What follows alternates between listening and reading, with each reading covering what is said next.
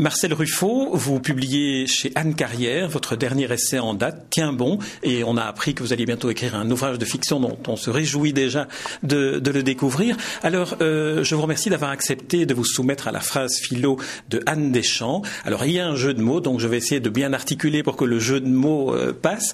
Alors, je vous lis la phrase. La compassion est la conjuration du tout à l'ego envahissant des sociétés modernes.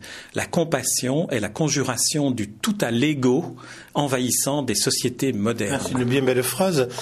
C'est effectivement euh, cette, cette, protection. Avec les progrès des sociétés modernes, les progrès des familles, on aboutit à un effet paradoxal qui est l'individualisme.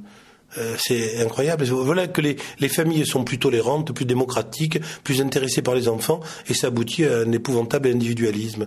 Et je crois que c'est ça que la phrase veut dire, c'est que plus euh, tu, tu es proche de ton enfant, plus il va être individualiste et isolé.